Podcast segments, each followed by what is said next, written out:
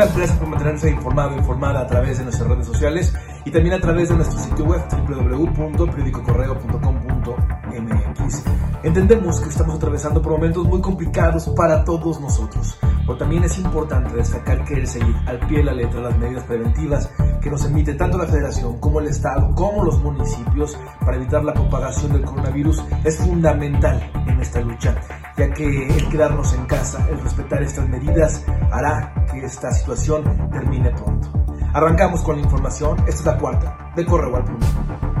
En León, restos humanos fueron localizados entre pastizales de la colonia Santa Rosa Plan de Ayala, luego de que personal de protección civil y bomberos atendiera el reporte de un predio incendiado en la zona alrededor de las 3.20 de la tarde. Hasta el momento se desconoce la identidad y el sexo de la víctima luego de que poco más de 200 elementos antimotines evitaron que los más de 60 comerciantes de Salamanca siguieran permitiendo el paso sin peaje en la caseta de cuota en demanda de atención a sus peticiones. Los inconformes acordaron con autoridades municipales y estatales permanecer cerrados y el 4 de mayo van a retomar las mesas de negociación para acordar fecha de reapertura de negocios y acceso a apoyos.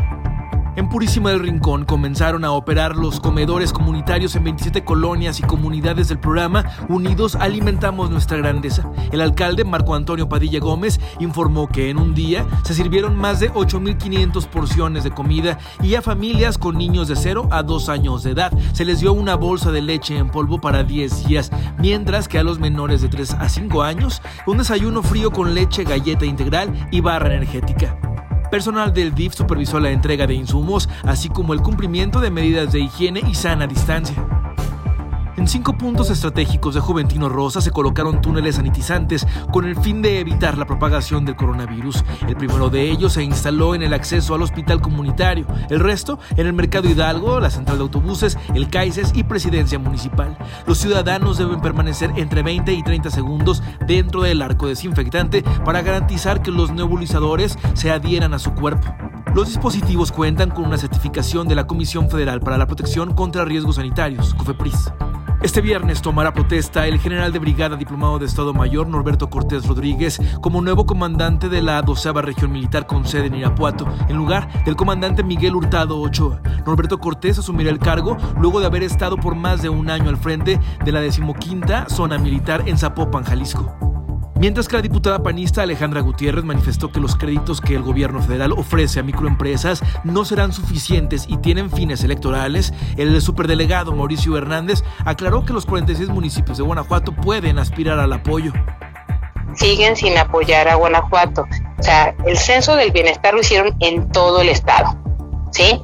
y eligieron a los estados y a los municipios de dedazo porque no quedan las reglas claras, solamente ponen las reglas para quién va a recibir el apoyo, pero de los municipios que ellos eligieron.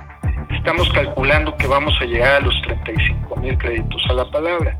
En estos momentos ya hemos logrado colocar al día de hoy aproximadamente 17 mil créditos calculamos nosotros poder llegar arriba de los 30 mil, de modo que estamos pensando en su conjunto eh, alrededor de 60, 65 mil créditos en Guanajuato. Hasta aquí la información por el momento. Le invito a que permanezca atento y atenta a nuestras redes sociales y también a nuestro sitio web www.periodicocorreo.com.mx. En redes sociales nos encontramos en todas ellas, o por lo menos ya lo saben las más importantes. Búscanos como Periódico Correo, dale like, comenta y comparte. También estamos en Spotify. Descárgalo. Hasta la próxima. Quédate en casa.